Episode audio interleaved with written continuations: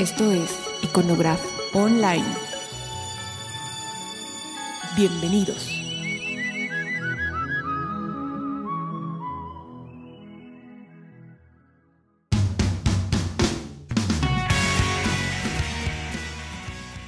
Hola, ¿qué tal? Pues estamos aquí de nuevo. Eh, Beto Bolaños de este lado y del otro lado, más bien en el otro micrófono, está nuestro amigo Fredo Arias King, ¿Qué tal, Beto? que vuelve a acceder a platicarnos eh, algunas cosas de sus experiencias mundiales en, en- nuestro podcast. Y bueno, ahorita estábamos en la, en la mesa platicando de la comida y la verdad que pues, es, resulta siempre tan interesante escuchar todo lo que, las experiencias que ha tenido, la gente que conoce. Entonces, bueno, pues tú, tú, tú dime qué, qué es más padre de, de- que nos cuentes. No, pues Beto, este, estábamos platicando a la, a la hora de comer sobre los chismes de la campaña de Fox.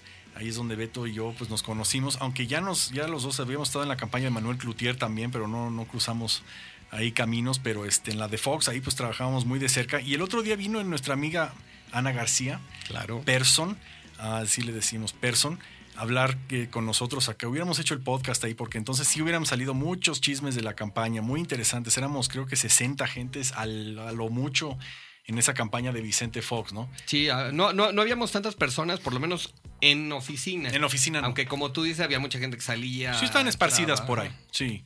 Pero no, fue toda una, toda una aventura eso. Y este, y nada, pues en este, ahorita estuvo Leg Walesa en México, eh, nuestro gran amigo Leg Walesa, porque sabes que Leg Walesa es como el embajador de Dios aquí en México. Yo estaba llevando a su gente a las iglesias y a la catedral. Y uno no ve ni una foto del, del famoso Ratzinger, ¿no? El Papa. Eh, no existe. Eh, es Juan Pablo II, Carol Sí, Wojtyła por supuesto, sí. es Juan Pablo II, sigue siendo este, una especie de dios aquí en México. Igual esa, pues como estaba tan cercano a él y juntos destruyeron el comunismo, pues este, Walesa adora a México y ahora regresó a Polonia y escribió en el periódico allá Gazeta Wyborcza eh, sobre lo hospitalario que es México, pero también lo, lo mal que le fue con los venezolanos, porque como sabes Venezuela se está haciendo una dictadura eh, a pasos agigantados y, eh, y Chávez le tiene tanto miedo a Lech Wałęsa que Walesa quiso ir a, a Caracas antes de México y no lo dejaron entrar y además eh, Chávez le dijo que era un imperialista y quién sabe qué. O sea, O que- sea, de plano no lo dejaron no entrar. lo dejaron o sea, entrar. Chávez gritó y dijo que ese es un cínico títere del imperialismo, quién sabe qué. Pero después salió un ministro diciendo, no, no, no, este sí puede entrar. Entonces Walesa pues canceló, porque además la embajada venezolana en Polonia le estaba diciendo, oye, ten cuidado aquí porque no te vamos a proteger y tal, ¿no? Entonces, este, pues tuvo que cancelar. Pero viniendo a México dice que es como un segundo hogar para él, igual que era para Carol Wojtyła, el Papa. Él vino cinco veces a México, creo, ¿no? Sí. Creo que nada más Polonia le ganó por uno o seis, pero en México está en segundo lugar, este, después de su tierra natal, este, en, en el corazón del Papa Juan Pablo. Entonces, cuando cada vez que viene la gente de Lech Walesa y Lech Walesa aquí a México, eh, se divierten como, como niños, ¿no? Entonces, ayer ya se regresó este, de vuelta a Polonia, estuvo cuatro horas demorado su Lufthansa. Estaban preguntando, pero ¿por qué si el clima aquí está tan bonito, no? Y este, pues es un, es un gran placer conocer a gente así de, de- de- o sea, que, que hicieron tanta historia. Hay tantos de ellos, ¿no? Igual ese es el que me vino en mente ahora porque, pues, el que, que ahorita vino a México, ¿no? Pero hay tantos otros y tantas historias de Europa del Este porque en los últimos años, hoy, este año, de hecho, es el 20 aniversario del colapso del comunismo en Europa Central. Tú te acuerdas que todo empezó con una elección en Polonia el 4 de junio y todo el mundo habla de que Polonia fue el primero. Pero la verdad el primero fue Rusia, fue la Unión Soviética, tuvieron elecciones libres para un parlamento libre en mayo eh, del, perdón, en marzo del, del 89. En mayo convoca este parlamento y empieza a desmantelar el sistema totalitario soviético, ¿no? Y cómo se llama, hay veces que hasta Gorbachov decía están yendo muy rápido y el parlamento lo ignoraba y seguía, ¿no? Era una cosa, un fenómeno imp- impresionante. Pero el primer dominó, según yo, fue la Unión Soviética. y Después vino Polonia y después el resto así, como dominó. El último, ¿te acuerdas cuando mataron a Ceausescu en diciembre 20 ¿qué? del, del 89? Trató de escapar si lo mataron como un perro. Yo, yo, yo tengo una duda ahí sobre el proceso Claro. ruso, soviético.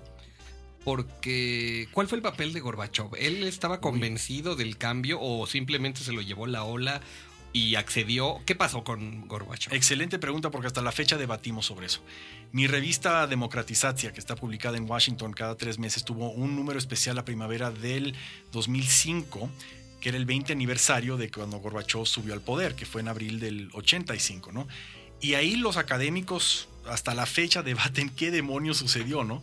Y yo tuve entrevistas con varios arquitectos de la perestroika eh, en Rusia eh, sobre el, papel de Gorbachev y cuánto, o sea, y, tal, y ellos, pero se contradecían, y la gente cercana a Gorbachev se contradecían unos a otros, ¿no? Entonces la verdad es un misterio, pero hay, hay cierto consenso de que, bueno, Gorbachev es una larga historia, porque Gorbachev era, es una persona del sur de Rusia, eh, era el más joven del Politburo, era una gerontocracia, la Unión Soviética. Gorbachev estaba un poco al margen de la política de Moscú por muchos años, pero lo raro del asunto es que Gorbachev fue infectado por el virus anaranjado, así le decimos, ¿no? Por eh, los checos. Los, como sabes, en la primavera de Praga, 1968, cuando Alexander Dubček, que fue el líder comunista, decidió liberar a Checoslovaquia, ya permitía libertades y todo, pero entonces los soviéticos se enojaron y lo invadieron pero muchos rusos eh, estaban en Praga y eh, del, Partido Comunista y gente de la nomenclatura soviética había estado en Praga y de alguna forma absorbieron este, este, este aire libre, ¿no? Veinte años después hicieron la perestroika, estos mismos. Gorbachev, incluyendo, eh, incluyendo a Gorbachev, porque Gorbachev, de hecho, su compañero de cuarto y mejor amigo extranjero cuando en sus días universitarios en la Universidad Central, Universidad Estatal de Moscú, estudiando leyes, fue un tal Zdenek Mlinar. Zdenek Mlinar fue entonces, eh, eh, un joven, pero después se hizo miembro del Politburó de Dubček, o sea, uno de los arquitectos de la primavera de Praga. Gorbachev habla en sus memorias de cómo este Mlinar fue a, visitar a Gorbachev cuando ya eran treitones, de 35, 39 años, y, le habló, estamos a punto de hacer esto en Checoslovaquia, la primavera de Praga, y vamos a hacer esto y dar libertad de, eh, socialista, etc. Y Gorbachev estaba tan emocionado que su mejor amigo estaba haciendo esto, que, obviamente eso le, le influyó. Claro. Y, varias, varias cosas rarísimas que sucedieron. Pero el hecho es de que fue Gorbachev, no cabe duda. Gorbachev, o sea, pudo haber gobernado como un, un Mobutu, o un Echeverría, o un de la Madrid. Un de la, una porquería mediocre por ahí. Pudo haber un Brezhnev, para no ir más lejos. Brezhnev gobernó 18 años la Unión Soviética y lo que se llama en ruso este, época zastoy, que quiere decir la, el estancamiento, ¿no? La era del estancamiento, porque Brezhnev no le importaba, con tal de que se pusieran medallas en su pecho y, y hablar así de, de, la solidaridad del mundo y invadiera un país o dos, Brezhnev estaba contento, pero eso que la economía soviética se estaba desplomando lentamente entonces, este, Gorbachev tranquilamente pudo haber este, simplemente dicho, bueno, pues yo soy el nuevo dictador y aquí me quedo los próximos 20 años, así que pues aquí todo el mundo agachados y a besarme los pies, ¿no? Tranquilamente pudo haber hecho eso, pero no, Gorbachev por alguna razón empezó a soltar, o sea, a reformar. El Gorbachev del 85, 86, 87 no se parece mucho al Gorbachev del, del 88, 89 empezó Gorbachev muy andropovista. O sea, Andropov fue el jefe de la KGB y el que de alguna forma eh, descubrió a Gorbachev porque él iba a bañarse en los, este, las aguas termales de su provincia en el sur. Y Gorbachev pues los iba, lo iba a ver y se hicieron amigos y después cuando Andropov se hizo líder de la Unión Soviética pues promovió a Gorbachev. Y este, entonces Gorbachev empezó con un tema muy andropovista eh, eh, que era la llamada uskarenie, que es aceleración. Gorbachev pensaba en la disciplina. ¿Te acuerdas que prohibió el alcohol?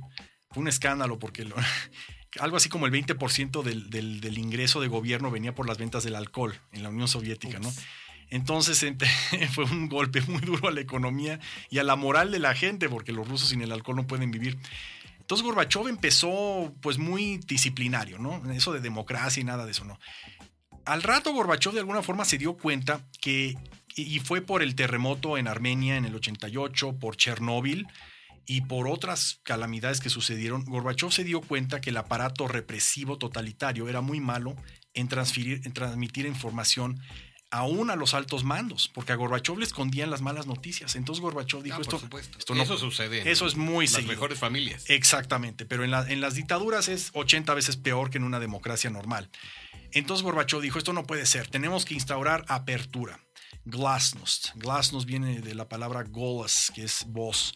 Es como decir vozación, una cosa así en ruso. ¿no? Entonces la gente ya puede hablar, puede quejarse.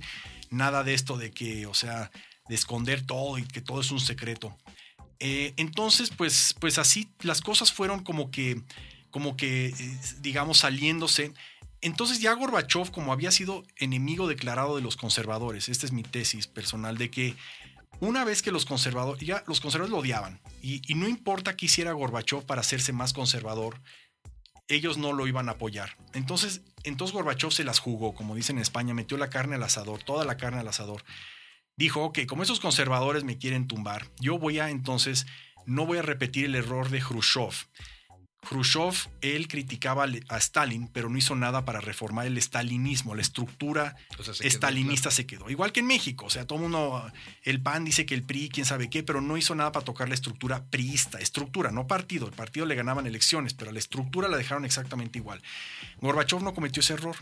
Entonces lo que hizo fue destruir al estalinismo, o sea, todo lo que había dejado Stalin atrás, el, hipercentralismo, la economía hiperplanificada, este, o sea, cero libertades, etcétera. Gorbachev empezó a desmantelar eso, no solo porque es buena gente, sino que- porque también era su supervivencia política. Así, él destruía las bases de sus enemigos conservadores, aunque él se estaba dando cuenta que eso estaba poniendo en riesgo el partido y la gobernabilidad en la Unión Soviética, lo hacía de todos modos, por eso, porque él pensaba que podía de, de- de esa forma destruir a sus enemigos y después tomar todo el poder para reformar la Unión Soviética.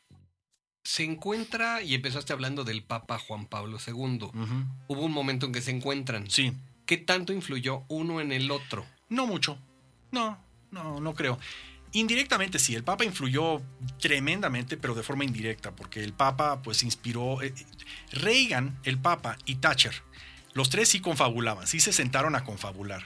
Después el Papa confabulaba con Walesa, porque sabían que Polonia era el eslabón débil del bloque so- socialista, ¿no? del bloque comunista.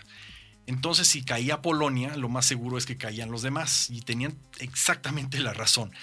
Entonces, eh, como veían que, que Polonia, o sea, como fa- la famosa frase de Stalin, eh, la, mm, el comunismo le cabe a Polonia como una silla de caballo le cabe a una vaca. Entonces, Polonia siempre se rebelaba contra el comunismo desde los años, desde, o sea, desde que se implantó, desde el 53, después hubo otra gran manifestación más tarde, después en el 68 hubo matachinas de obreros, o sea, estudiantes se rebelaban, o sea, Polonia no, no, no quería el comunismo. Entonces, eh, entonces el Papa, pues se hizo un Papa polaco, por primera vez en la historia, un Papa eslavo, este, en el 79 fue, ¿no? 78 creo. Un 70. Papa no italiano, por lo menos. O sea, En mucho tiempo, era- pero ya había habido papas españoles y franceses, pero es papas eslavos jamás había habido en la, en la historia de la humanidad. Entonces se hizo un papa eslavo, 78 creo que fue, ¿no?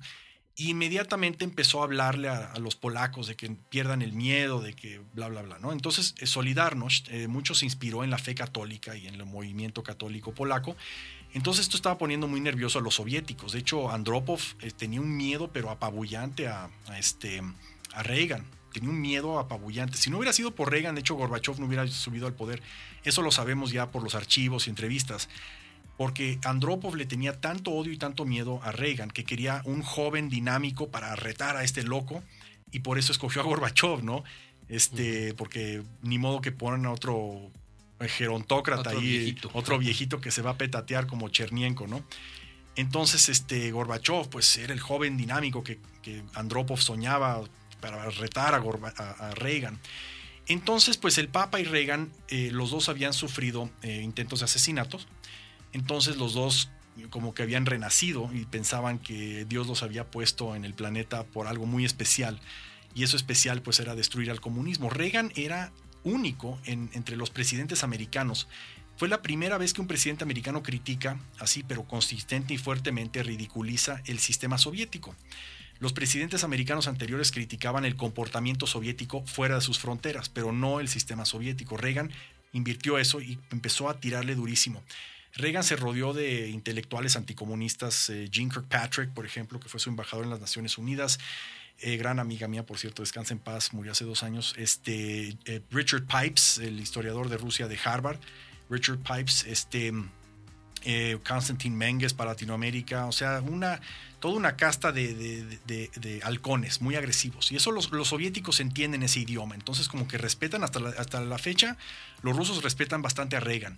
Mientras Carter y Clinton son eh, débiles, ¿no? Por- Nos dieron concesiones, nos dieron dinero, nos dieron estos débiles, ¿no? Pero ah, Reagan sí era, sí era fregón, ¿me entiendes, no? Entonces el Papa, pues el Papa era muy duro, eh, político y, ¿cómo se llama? Y tenía poder sobre Polonia. Entonces el Papa empezó a agitar, hay que ponerlo así, ¿no? Agitar pacíficamente, pero agitar a Polonia para que se saliera del bloque comunista y exigieran libertades poco a poco, que perdieran el miedo. Entonces ahora se sabe eh, de que Gorbachev también estuvo presionando a Jaruzelski, eh, al dictador polaco, para soltar un poco las riendas y permitir una elección libre. Pero eh, ellos pensaban que la podían ganar. De hecho, Jaruzelski y Gorbachev están convencidos de que el comunismo iba a perder algunos escaños. Perdió el 99% de los escaños, literalmente en el, en el Parlamento. Entonces, este, ahí es donde se dio ese rompimiento fuerte. Este, pero el Papa y Gorbachev cuando se juntaron no hubo ninguna declaración así memorable de esa reunión, excepto una. El Papa dijo, es una buena persona, pero el comunismo es irreformable. Hay un buen libro que acaba de salir de un investigador, bueno, el, el ex eh, escritor de los discursos de Margaret Thatcher. O sea, yo tú te acuerdas, yo le escribía sus discursos a Fox en inglés, este, pero el equivalente en, para Thatcher se llama, es un gran amigo que se llama este, eh, John O'Sullivan. Es un británico que acaba de escribir un libro llamado El Papa, el primer ministro y el presidente. Es como Thatcher, o sea, su héroe de él, amiga de él, este, el eh, Reagan y el Papa destruyeron el comunismo. Ah, qué interesante. Se acaba de salir el libro hace un año. Eh, sido muy reclamado. Ya está en español, ¿sabes? Está en como 20 idiomas y yo sé que está en checo porque lo tengo en checo y en inglés, así que seguro está en español. El Papa, el primer ministro y el presidente se llama. O el presidente, el Papa y el, algo así, pero en- en- no sé en qué orden, pero el, el apellido es O'Sullivan. O'Sullivan. ujú. Ok. Yo recuerdo cuando estaba en la universidad hace ya bastantes años, allá por el, por el 82 o algo así, que me, me llamó mucho la atención una declaración del Papa. Digo, yo en realidad nunca he sido una persona muy religiosa, aunque tengo bastante respeto, y ese Papa en específico me caía muy bien. Sí. O sea, me era muy simpático. Entonces recuerdo cuando empezaron las broncas aquí ya fuertes contra Valesa y el sindicato de solidaridad. Este, alguna vez dijo el eh, Juan Pablo II en ese momento que estaría dispuesto a dejar la- las vestiduras de, de San Pedro Mm. para ir a luchar por su país. Eso dijo. No me acuerdo, pero qué interesante, ¿no? Digo, eh, para mí es algo muy fuerte y en, y en todo caso es algo que, que- que fue muy motivante en ese momento, ¿no? Absolutamente. O sea, los polacos son como los irlandeses este, y los españoles de otra época, que son hiper religiosos. Pero al contrario de, de muchas otras naciones, eh, el catolicismo y, y el nacionalismo polaco están como que fusionados, ¿no? Entonces uno no puede entender la idea polaca sin entender el papel de la Iglesia Católica. No es como lo- los checos, por ejemplo, Checoslovaquia tiene una larga tradición este, jusita. Los famosos jusitas eran los primeros protestantes eh, de la humanidad. O sea, Jan Hus, eh, cuando se rebeló contra la iglesia y lo colgaron en 1415, creo que fue 1415. Pero los checos fueron los primeros protestantes. Entonces llegaron los jesuitas y aplastaron todo ese movimiento, mataron a Hus, este, volvieron a los checos al catolicismo, pero forzosamente. Entonces los checos modernos, y, a través de la historia, eh, la iglesia no ha tenido tanta fuerza en la República Checa, porque el checo como que mm, es medio agnóstico y reciente el poder del catolicismo. Por alguna razón en Polonia no, en Polonia son muy católicos y este... Y Walesa, pues como sabes, es, un, es uno de los símbolos, o sea, él siempre Sí, se persina, siempre reza. Cuando los, el- los manifestantes de solidaridad en el, en el, ¿cómo se llama? En las huelgas esas del 79, eh, 80, etcétera, todos se ponían a rezar este, conjuntamente y se ven miles de obreros ahí hincados rezándole a la Virgen de Czestochowa o algo así, ¿no? Entonces, este, y cuando el Papa iba a Polonia, era una- un carnaval, era enorme, una- unas procesiones. Él- entonces, él, él estuvo básicamente, el Papa, este, soltando el, el- ¿cómo se llama? El puño del comunismo sobre su país. Y lo, y lo supo hacer muy bien, o sea, excelente salió. Hubo un golpe de Estado, o sea que no se lo esperaba a Walesa y, y el Papa. De hecho, todos los líderes de solidaridad estaban reunidos en, una, en, una, en un gran auditorio hablando de cómo iban a esparcer solidaridad al resto del bloque comunista, incluyendo a Rusia, a Ucrania. Eso. Entonces, básicamente, pues este eh, Brezhnev le habló a, a Jaruzelski, le dijo, oye, tú tienes que hacer algo, y hizo un golpe de Estado. Entonces Polonia se convirtió en una dictadura militar comunista, no solo comunista, pero la ideología ya la habían dejado de usar, o sea, estaba totalmente en la bancarrota. Eh, estos tenía que gobernarse solo a través de la, pues, del puño, ¿no? Este, entonces, eh, pues, no, sí, el Papa fue indispensable para todo ese movimiento liberador. En Europa, sí, absolutamente. Los checos se liberaron no por la religión, no, pues sea, quieren al Papa, lo respetan y tal, pero de hecho una vez fue a ver a Havel y Havel estaba tan confundido, no sabía qué decir y dijo, eh, estoy viendo, pero no estoy viendo, dijo, ¿no? Algo así, ¿no? Como que no podía creer que estaba el Papa en, la, en Checoslovaquia entonces, pero, pero no los checos, eh, ellos más bien se inspiraron por una larga tradición que tienen los checos de lo que es el valor cívico, de eh, una especie de desafío cultural que ya desde los tiempos de Austro-Hungría era muy fuerte, ¿no? Este, y, los checos siempre han querido ayudar a otras naciones, a los eslovacos, por ejemplo, ¿no? y había movimientos de, checos para ayudar a emancipar a Eslovaquia del, imperio húngaro que estaban sufriendo ahí con nacionales, etcétera. Pero no, la religión no ha sido un gran este, motivador, ¿no? Este, pero no, sí, el, gracias a Dios por Polonia, francamente. Polonia ha salvado Europa ya tres veces, ¿sabes? Ah, no, no sabía. Sí, no, Polonia es un pueblo heroico, absolutamente. Polonia, bajo el general, eh, más bien el rey, pero actuaba como general Sobieski, se llama Sobieski eh, derrotaron a los turcos cuando estaban a punto de entrar en Viena. Los turcos que estaban expandiéndose de una forma alarmante. Fue España, derrotó a Turquía, al Imperio Otomano, más bien en Lepanto. Y los polacos, eh, y ejércitos polacos en, ahí en Austria. Y gracias a eso el Imperio Otomano empezó a retroceder eh, y empezó a perder irrevocablemente ya hasta que se colapsó después de la Segunda Guerra Mundial pero fue, fueron los polacos los que derrotaron a, lo que llaman las hordas del Armagedón, para que no invadieran Europa. La segunda vez fue cuando Pilsudski, el héroe, derrotó a Lenin. Lenin quería invadir a Europa y tenía un ejército que, estaba entrando en Europa eh, para capturar toda Europa, Alemania, Francia, todo después de la, segunda, de la Primera Guerra Mundial estaba muy débil toda Europa y Pilsudski lo, lo, derrotó a Lenin, ¿no? Y por poco invade Moscú también, o sea, le dieron la vuelta. se, iba a seguir hasta allá. Tú recuerdas, tú estuviste en Moscú, Beto, tú te acuerdas de la Plaza Roja, claro. está la iglesia famosa esa de San Basilio, y justo enfrente hay una estatua de dos hombres, así uno con el brazo levantado y otro con un escudo. Esos se llaman eh, Minin y Pojarsky, Minin y Pojarsky que son dos rusos eh, que hace tiempo, eh, no me acuerdo quién trató de invadir a Rusia, creo que los polacos en otra ocasión, ayudaron a... Eran dos ciudadanos que se había colapsado el Estado ruso, pero dos ciudadanos tomaron las armas y, como igual que... Este, ¿cómo se llama? La, francesa, esa Joan of Arc, eh, Joan de Arc. Juana de este, Arco. Juana de Arco, este, eh, inspiró a la gente común para defender a su país. Pues eso, Minin y Pojarsky en Rusia hicieron lo mismo contra ejércitos extranjeros. Este, pero Polonia estuvo un par de veces a punto, y si hubiera triunfado Pilsudski, hubiera invadido a Moscú y hubiera tomado Rusia, pues hoy estarían vivos unos 40 millones de rusos más. Hubiera Rusia sido administrada mucho mejor que lo que estuvo bajo los bolcheviques, ¿no? Pero, y la tercera vez que salvó Polonia a la humanidad fue precisamente esto, cuando, cuando desde Polonia se empezó a colapsar el comunismo. Sí, claro.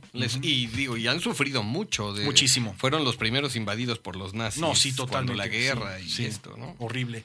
Los nazis invadieron primero a Checoslovaquia eh, y los aliados no hicieron nada. Después invadieron a Polonia en septiembre del 39 y ahí es donde empezó la Segunda Guerra Mundial. O sea, fue primero Checoslovaquia, sí, Bueno, Checoslovaquia, en ese momento. Pero capituló, entonces no hubo matachina. De hecho, entraron los nazis a Checoslovaquia sin que el ejército checo disparara una sola bala. Fue patético, totalmente patético, porque el, presidente entonces llamado Beneš Beneš fue traicionado por este Chamberlain, por los ingleses, famoso apaciguamiento de Múnich. Múnich. Chamberlain se juntó con Hitler y le dijo, mira, Checoslovaquia es un país muy lejos y no, yo no sé nada de, ellos. Ya sé que tenemos un pacto de defensa Francia, Inglaterra, Checoslovaquia, pero no lo voy a honrar, tú invade a Checoslovaquia. Y pensó... Con tal de que no nos des lata. Con tal de que no nos des lata. Es cuando Churchill dio ese famoso eh, en el, ante el Parlamento, dijo, es como darle carne a un cocodrilo pensando que así te va a dejar en paz más tarde, ¿no? Entonces, este, eso es exactamente lo que pasó. Hitler invade a Checoslovaquia, aunque Beneš tenía, creo que mil aviones de guerra y pudo haberlos utilizado, y no lo hizo. O sea, Hitler pudo haber perdido la guerra nada más metiéndose contra Pero no lo hizo porque no se le dio la gana. Porque o pensó, pues sin Francia e Inglaterra, pues ¿Me entiendes? O sea, pensó que no. No, y se supone que Hitler iba a invadir solamente la parte alemana. Había creo que dos millones de alemanes en Checoslovaquia. El Sudetenland iba a invadir nomás eso y invadió todo el país. O sea, entonces muchos pilotos checos se fueron a pelear con la, con la Fuerza Aérea Británica después de eso. O sea, se escaparon y se fueron a pelear porque Benesch no los mandó a la guerra. Fue un error que costó 50 millones de vidas más tarde, ¿no? Pero después eh, Hitler decide invadir a Polonia eh, porque Hitler hizo un pacto con Stalin, el famoso pacto Molotov-Ribbentrop, ¿no? los ministros respectivos, y pactaron eh, dividirse Europa y dijeron, bueno, tú te quedas con, con, los Bálticos, yo me quedo con mitad de Polonia, tú con la otra mitad, tú te quedas con Moldavia, de Rumanía, y tú así, ¿no? Se dividieron Europa. Y este... Y Hitler, de hecho, y Stalin se llevaban muy bien personalmente hasta que Hitler decidió romper ese pacto y invadió la Unión Soviética unos años más tarde. Pero, pero no, sí, Polonia fue la víctima de eso.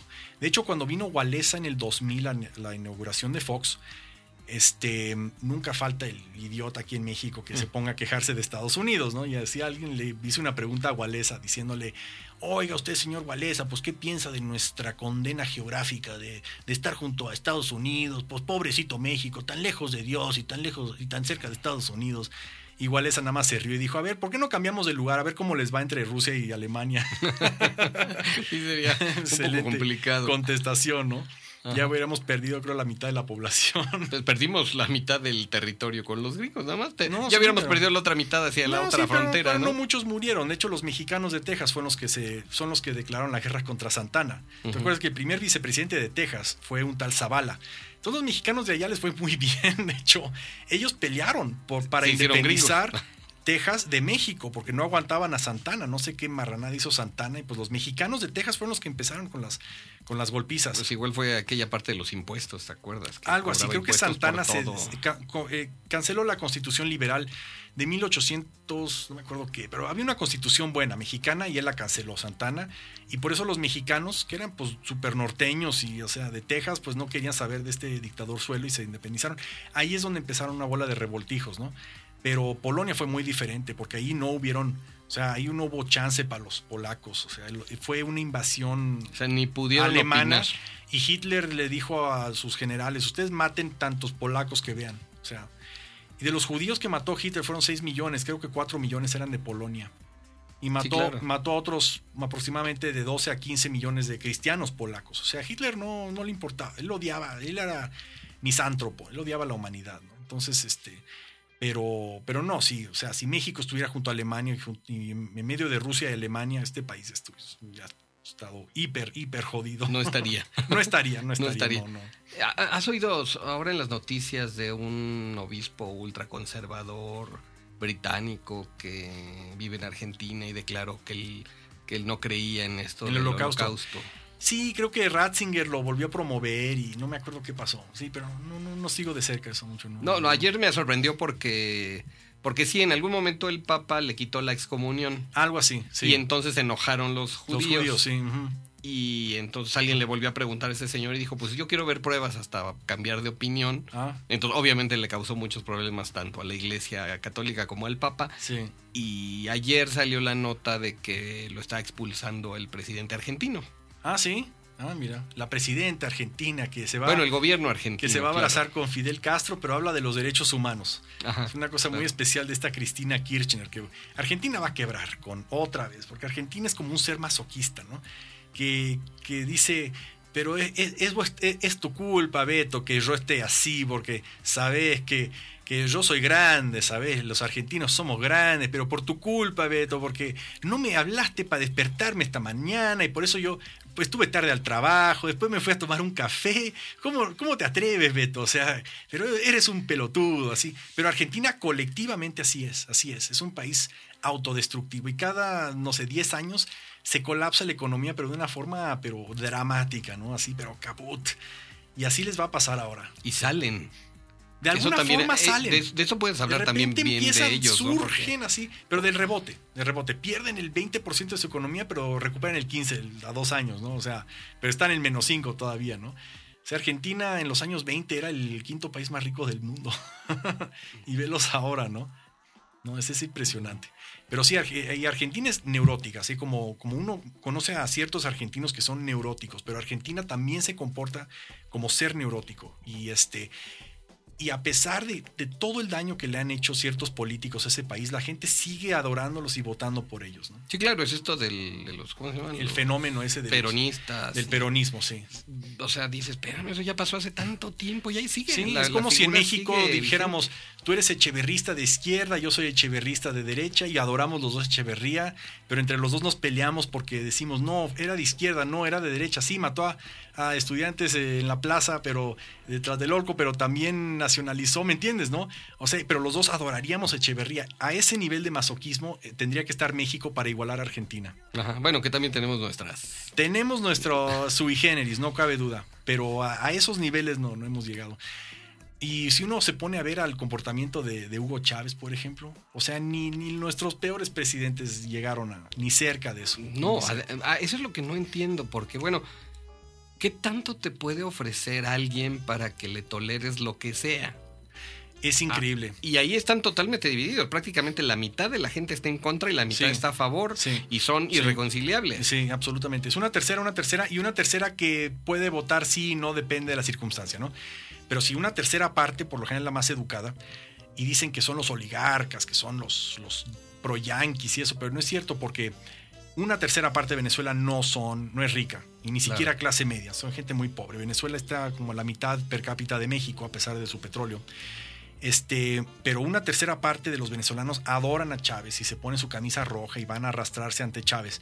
Otra tercera parte, o sea, son muy valientes. Yo, yo los vi, o sea, los estudiantes, líderes estudiantiles, este, amas de casa normales, que salen a la calle a defender su democracia. E, En Venezuela eso se da. El, el pueblo venezolano es rebelde y se ha rebelado varias veces. No es como en México, que cada 100 años nos rebelamos, ¿no? Pero en Venezuela no. Eh, ellos tenían otro dictador, ¿cómo se llamaba? Y, y la gente salía y, y se oponía a él y había sangre en la calle. No, Venezuela es un pueblo rebelde. Y ha sido democrático. O sea, Venezuela fue una democracia, creo que 20 o 30 años antes de que llegara Chávez al poder. ¿Qué, qué, qué pasa? ¿Qué pasa? ¿Qué va a pasar? O sea, ¿hay alguna manera de saber qué va a pasar? ¿Se va a eternizar ahí en el poder? ¿Va a ser el nuevo Fidel Hay muchos escenarios. eh, Ese es su, su en meta. Sudamérica? sí. Él, él quiere continuar con la. O sea, no se te olvide que muchas veces hablar de comunismo y de socialismo es, están unas abstracciones, porque no, no, o sea, qué comunismo ni qué nada. O sea, sus, sus oligarquías rojas están haciendo súper ricas en Venezuela. O sea, ellos están robándose el dinero del petróleo, igual que hicieron aquí en México los pristas, ¿no? Hablan de revolución y del pobre y tal, pero la verdad es que es- están llevándose mucho dinero a, a- a cuentas extranjeras, están construyendo grandes casas estos, estos dice comunistas, ¿no? Como pasó en Nicaragua, que cuando le quitan las casas a los ricachones de, en la revolución y se las repartieron entre ellos, la famosa piñata, le decían la piñata. Eh, Daniel Ortega y sus secuaces vivían en las mansiones ahí de Managua. En, en Venezuela está ocurriendo lo mismo, entonces muchas veces no es socialismo, es una especie de, de nihilismo, de, de atavismo, de básicamente decir, bueno, yo me quedo con esto y qué, ¿no? Y te De- pones una bandera roja y ya con eso te dicen que tienes una ideología, pero es básicamente un robo institucionalizado lo que está ocurriendo en esos países. Y ahora, brincamos a la isla. A la isla de Cuba. Tú has sabido cómo está funcionando. Digo, has, has estado, eh, tienes relaciones con algunas gentes de, Sí, cómo de- no. de la disidencia Sí, cubana. absolutamente. ¿Qué va a pasar en Cuba? Se muere Fidel, Uy. Ahí llega la democracia, se queda Raúl otros 30 años. ¿Qué va a pasar? quién sabe, pero este, pero, o sea, yo escribí un artículo recientemente que publicó eh, eh, la, la Fundación Lech Walesa en su, en su página web llamado Cuba está lista. Está en polaco, está en español, está en inglés. Cuba is ready. Y este, creo que en polaco, Cuba llega toba o algo así.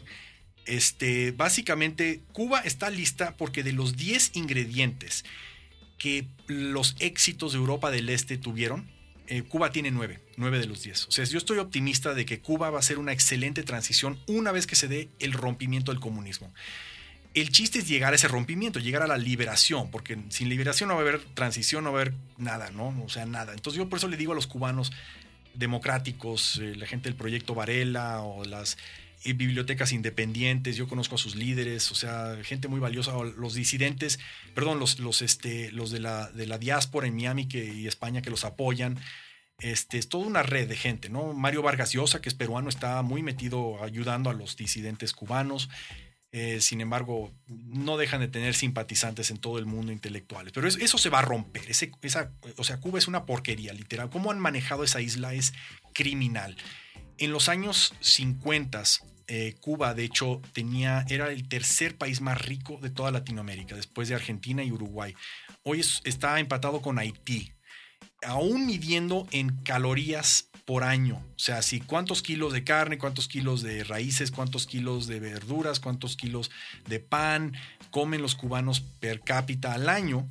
Eh, Cuba está empatada con Haití. Y eso se ve. Uno, uno, ve en La Habana y eso caminar, la gente parece esqueleta, o sea, esquelética, ¿no?